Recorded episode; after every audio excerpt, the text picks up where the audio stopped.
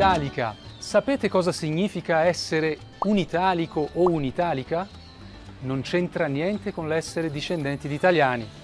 Un italico o un'italica sono coloro che amano la cultura italiana, che si identificano con essa. E se volete capire meglio il concetto di italicità, vi consiglio di leggere il libro Svegliamoci italici di Piero Bassetti. La versione in portoghese del libro è stata presentata il 5 giugno alla scuola Dante Alighieri di San Paolo, in un evento a cui hanno partecipato il console generale d'Italia, il giornalista Roberto Del Manto, il preside della Dante Alighieri e altri personaggi di rilievo. Il lancio del libro è stato molto importante perché rappresenta la base del progetto Italicus do Brasil ma per capire meglio i concetti del libro e conoscere il progetto Italicus do Brasil, andiamo all'incontro di un vero esperto sul tema. Amici d'Italica, oggi sono qui con l'avvocato Giacomo Guarnera che, ispirato dal libro Svegliamoci Italici, in portoghese Gispertemus Italicus, di Piero Bassetti, sta divulgando le sue idee in Brasile. Eh, grazie per la disponibilità. Grazie a voi per la disponibilità. E prima di parlare del progetto e del concetto di italicità, le volevo chiedere come mai è venuto a vivere in Brasile? Eh, la mia storia col Brasile inizia nel 1988, quindi oltre 30 anni fa, quando conobbi mia moglie, una brasiliana, appunto in Germania, quindi veramente in una dimensione globale differente. Da quel momento ho iniziato a conoscere il Brasile, nel 1990 mi sono trasferito in Brasile dove ho iniziato una mia attività eh, professionale, essendo avvocato in Italia, poi sono diventato anche avvocato in Brasile, quindi da quasi 30 anni eh, la mia vita familiare e professionale si svolge in Brasile.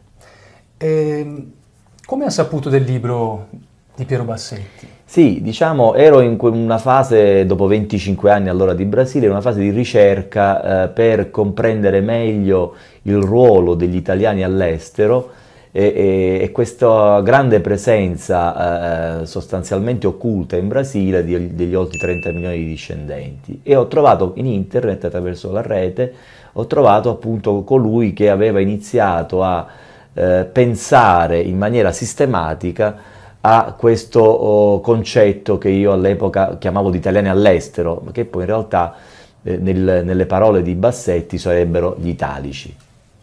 Che è un concetto diverso dall'italianità, vero? Esattamente, cioè eh, per entrare un po' nel pensiero di Bassetti che eh, ci ispira, eh, l'italicità è sostanzialmente l'adesione ad una civilizzazione italica, quindi a quei valori che caratterizzano profondamente l'appartenenza al, all'Italia e quindi il valore del bello, il valore della ricerca, il valore dell'imprenditorialità, il valore del, anche del gioco, del calcio, come dice lui, che si ritrovano eh, nei cinque continenti in oltre 250 milioni potenzialmente di soggetti, che quindi includono gli italiani che abitano appunto in Italia, che sono 60 milioni, ma ecco, vanno oltre questo, questo, questo mondo statale e vanno verso una comunità appunto globale. Possiamo quindi dire che chiunque ami e viva la cultura italiana sia un italico? Sì, eh, sostanzialmente vi sono vari modi di appartenere all'italicità. Quello per discendenza è quello più normale perché normalmente alla discendenza eh, eh, vengono anche valori di eh, famiglia, tradizione, cultura, gastronomia italiana, ma vi sono coloro che sono italici per adesione, adesione per motivi di studio, per motivi di cuore, per motivi di turismo e quindi eh, noi sappiamo come l'Italian Way of Life sia un riferimento per molti che vi si identificano anche se non hanno una discendenza italiana. Come e quando è nata l'idea di tradurre il libro? Allora, dopo i primi incontri con Bassetti, abbiamo compreso che il libro è un manifesto, quindi segna degli indirizzi programmatici che eh, era bene divulgare in Brasile. È uno strumento per iniziare un progetto, iniziare una fase di aggregazione, iniziare questa presa di coscienza e quindi verrà eh, eh divulgato eh, ed è alla base appunto del nostro manifesto degli italici in Brasile.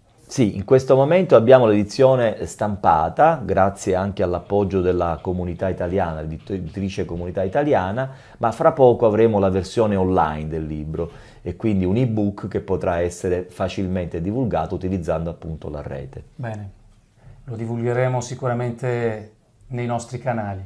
E come possono rimanere in contatto gli italici del Brasile? Allora, il progetto oh, che nasce dal libro a livello globale prevede che il territorio d'incontro di questi italici nel mondo sia la rete, quindi fuori dai confini di uno Stato e aderendo appunto a questa comunità eh, di persone ma virtuale nella rete. Quindi in Italia è, stato, oh, predis- è stata predisposta una piattaforma italicanet www.italicanet.com all'interno della quale vi è un gruppo Italicanet Brasil.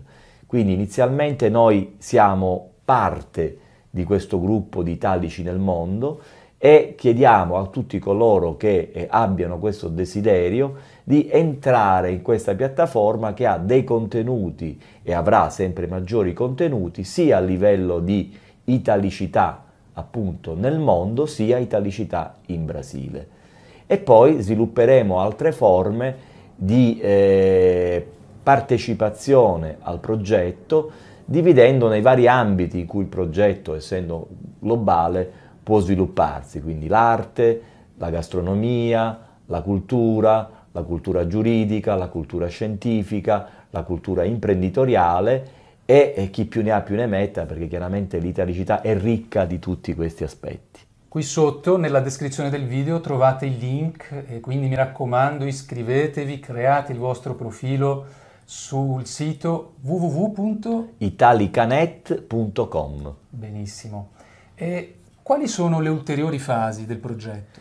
Sì, eh, nella visione di Bassetti il progetto deve sorgere dalle esigenze di ciascuna comunità eh, eh, degli italici nel mondo. Noi in Brasile abbiamo già creato un gruppo che è la base di una associazione, la nostra riflessione è quella di non fare un'altra associazione che si affianchi a quelle esistenti, ma di fare un'associazione delle associazioni, quindi in virtù dello spirito di unità ricondurre alla matrice di italicità tutte le espressioni già esistenti in Brasile, quindi circoli, camere di commercio, associazioni eh, regionali e, e, ed inoltre fare in modo che anche le persone fisiche possano identificarsi in, in questa associazione. Allora le ulteriori fasi, il proseguimento del progetto possiamo dire che dipende un po' da tutti, dal coinvolgimento di tutti gli italici, vero?